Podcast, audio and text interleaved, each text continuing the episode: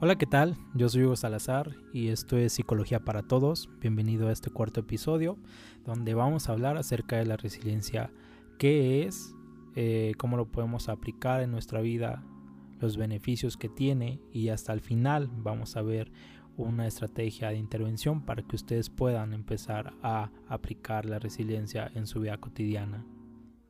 Probablemente ya hayan escuchado acerca de la resiliencia. Eh, yo considero que es un tema que se encuentra muy en tendencia. Varios artistas han estado sacando canciones acerca de este tema. Muchas figuras públicas han estado realizando entrevistas mostrando su lado humano, pero también haciendo hincapié en cómo la resiliencia les ayudó a afrontar situaciones.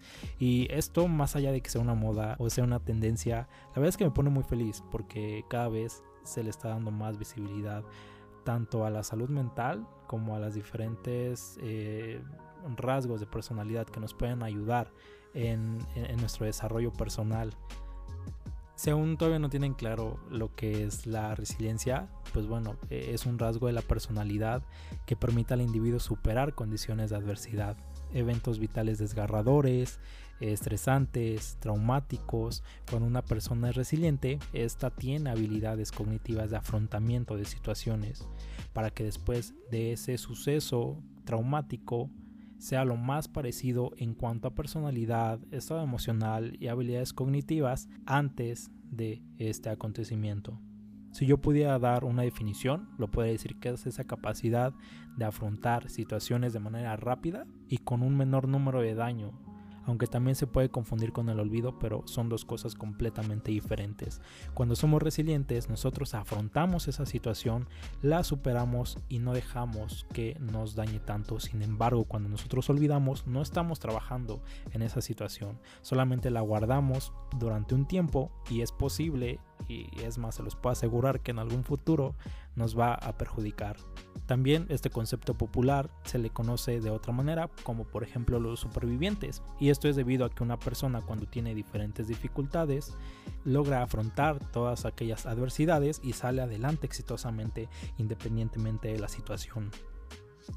No sé si alguno de ustedes ha platicado alguna vez o ha visto alguna entrevista con personas con cáncer y para nosotros, que a lo mejor no tenemos cáncer, pudiera ser que tener cáncer sea lo más desgarrador de este mundo, ¿no? Estás entre la línea de la vida y la muerte, eh, no sabes qué día vas, a partir, eh, ves el daño de tus familiares. Sin embargo, si nos ponemos a platicar con una persona con cáncer, te va a decir, estoy completamente seguro, que al menos la mayoría va a decir que es lo mejor que le pasó en la vida. Y es aquí cuando nos preguntamos por qué porque el que te haya dado cáncer fue, fue, lo mejor que te dio la vida. Si a lo mejor es una enfermedad mala o a lo mejor es una enfermedad costosa, ¿por qué creen esas personas que fue lo mejor que les pasó? Y es aquí en donde entra el juego la resiliencia y es que las personas con cáncer ven la enfermedad no como una adversidad, sino como un reto, y este reto que les trae cosas positivas. Dicen que a lo mejor, un ejemplo, ¿no?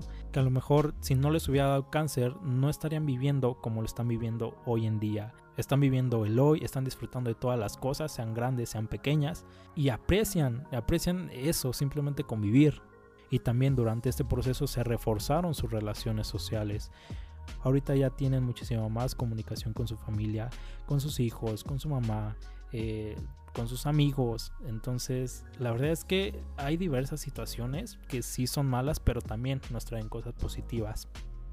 Entonces ya sabemos que la resiliencia es esta capacidad de afrontar situaciones, pero también es posible que nos puede impactar positivamente en otras esferas de nuestra vida. Por ejemplo, es posible lograr un desarrollo personal cuando nosotros no nos enganchamos en una situación, nosotros seguimos adelante. No sé si alguno de ustedes ha platicado con alguna persona ya mayor y les cuenta de problemas de hace 30, 35 años. Y es que mi papá me hizo esto y por eso no logré, no sé, mi desarrollo personal o no logré, o me separó de mi pareja y, y no pude casarme. Pero si nos damos cuenta y nos ponemos a pensar, es una situación que ya pasó hace 35 años. A ver, yo entiendo que somos personas y tenemos sentimientos. Y lo que se enseña en psicología precisamente es no estar feliz todo el tiempo, sino entender estas emociones. Está bien que aquellas personas que alguna situación hace 30 años les puso mal, les puso algunas barreras, pero estas situaciones no son para que te afecten 35 años después. Puede afectarte un mes, dos meses, cinco meses, es más, hasta medio año si quieres. Cada persona es completamente diferente y es necesario respetar su proceso, pero también no hay que esperar que una situación nos trunque la vida. También es posible lograr una estabilidad mental. Absolutamente todos los problemas nos sacan de nuestra zona de confort y esto hace que tengamos emociones negativas. A lo mejor tenemos temor, miedo, frustración, etc. Pero si nosotros tenemos resiliencia y afrontamos esta situación, pues es muy poco probable que la vayamos a tener durante mucho tiempo. Entonces es posible lograr una estabilidad mental y es aquí donde es la pregunta, ¿no? ¿Cómo, cómo, cómo se puede ser resiliente? ¿O es una capacidad con la que nacemos? ¿O es algo con lo que nos enseñaron? Y, la verdad es que intervienen múltiples factores. Van desde el desarrollo, desde la etapa de desarrollo de la persona. No es posible que, que, podamos esperar una capacidad de resiliencia a una persona de 60 años que en una persona de 14 años. No puede ser igual. También intervienen factores biológicos como puede ser la inteligencia, eh, el control interno o diferentes trastornos psicológicos, también la personalidad, también intervienen factores sociales. Eh, interviene mucho el estilo de creencia de la familia. No sé si alguna vez ustedes han visto cuando algún niño se cae, ¿no? Y existen dos tipos de papás. Primero, el padre que lo levanta y al terminar de levantarlo lo empieza a mimar, le empieza a decir, ay pobrecito, ¿qué te pasó esto? No puede ser, y hace todo un show, ¿no?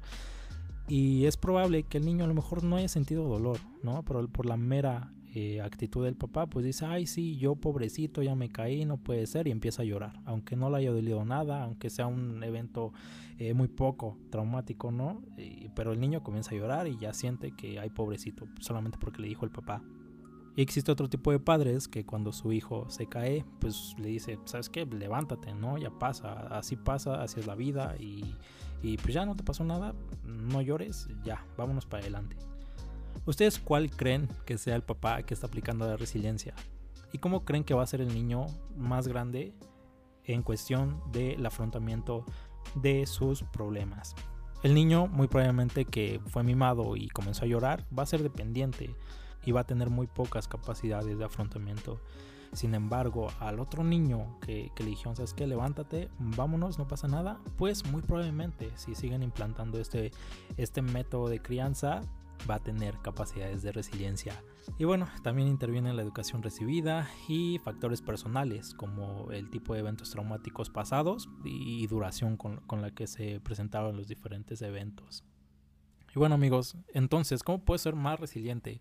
O sea, si mis papás no me enseñaron a levantarme, ya no voy a ser resiliente sí, sí es posible a través de psicoterapia eh, implantar diferentes estrategias para que ustedes puedan desarrollar esta habilidad de la resiliencia pero es todo un proceso, la verdad, como les mencionaba, depende de múltiples factores.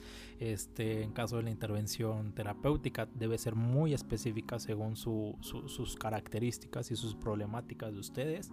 Pero estoy completamente seguro de que cuando ustedes van a psicoterapia pueden acceder a este tipo de habilidad. Y amigos, qué fantasía, ¿no? Que, que tengamos esta habilidad de, que no nos pase nada, de que no nos afecte nada. Yo digo que, estaría perfecto, ¿no? Que todos la, la tengamos. Sin embargo, no es así. Y es por esto que les voy a compartir un ejercicio para que ustedes puedan comenzar a aplicar la resiliencia en su vida personal. Dentro de psicoterapia tenemos múltiples técnicas, podemos eh, desarrollar capacidades de afrontamiento, eh, de resolución de problemas. Sin embargo, de manera personal, lo que yo considero más importante es la resignificación de situaciones. ¿Y qué tiene que ver esta resignificación? Pues bueno, es esta capacidad de concederle el valor real a las situaciones que nos suceden. Analizamos aquellas situaciones negativas, pero nos enfocamos en cosas positivas, porque no todo es tan bueno en esta vida, pero tampoco todo es tan malo. A través de diversas situaciones adversas aprendemos a mejorar nuestras condiciones, nos surgen nuevas oportunidades, aprendemos cosas, etc. De verdad, siempre hay cosas positivas detrás de una cosa negativa. Entonces, durante este ejercicio, ustedes lo único que van a necesitar es una libreta y mucha introspección personal. Primero quiero que te sientes en un lugar tranquilo y donde te sientas cómodo. Después vamos a pensar en alguna situación que nos está haciendo daño o que nosotros consideremos como mala. Voy a poner un ejemplo, el abandono familiar. Vamos a notar los cambios que hubo en nuestra vida, sean buenos o sean malos. Por ejemplo, desde una perspectiva de abandono familiar, las cosas malas que pudiera anotar es que, por ejemplo, no obtuve la educación completa, me faltó alguna figura materna o alguna figura paterna, dependiendo del caso. No comía bien, pudiera anotar porque pudiera faltar algún tipo de, de ingreso. Había problemas económicos también por esta situación, pero también o sea, hay cosas positivas. Por ejemplo, obtuve una beca porque me esforcé al ver que ya no había dinero. Eh, a lo mejor mi relación con mi mamá, si me quedé con ella, o con mi papá, si me quedé con él, se fortaleció. Obtuve buenas calificaciones con mi esfuerzo. Obtuve después una beca completa para mis estudios universitarios. Me formé como una persona independiente.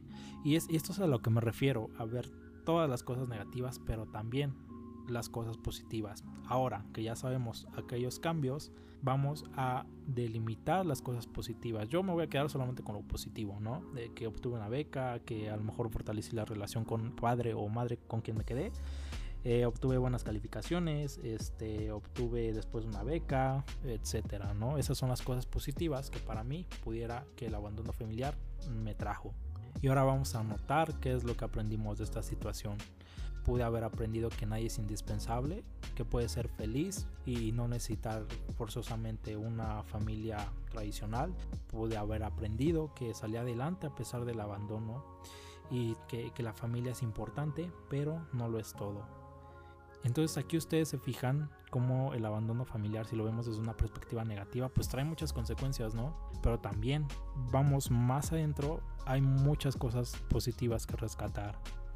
Y esto es a lo que me refiero con el resignificado de situaciones, darle el valor correcto a todo lo que nos sucede. Y bueno amigos, yo soy Hugo Salazar, me dio muchísimo gusto haber compartido esto con ustedes. Eh, le dejo mi Instagram, es arroba soy Hugo Salazar y nada más porque no uso Facebook ni nada de eso. Nos vemos en el próximo episodio y muchísimas gracias por escuchar. Hasta luego.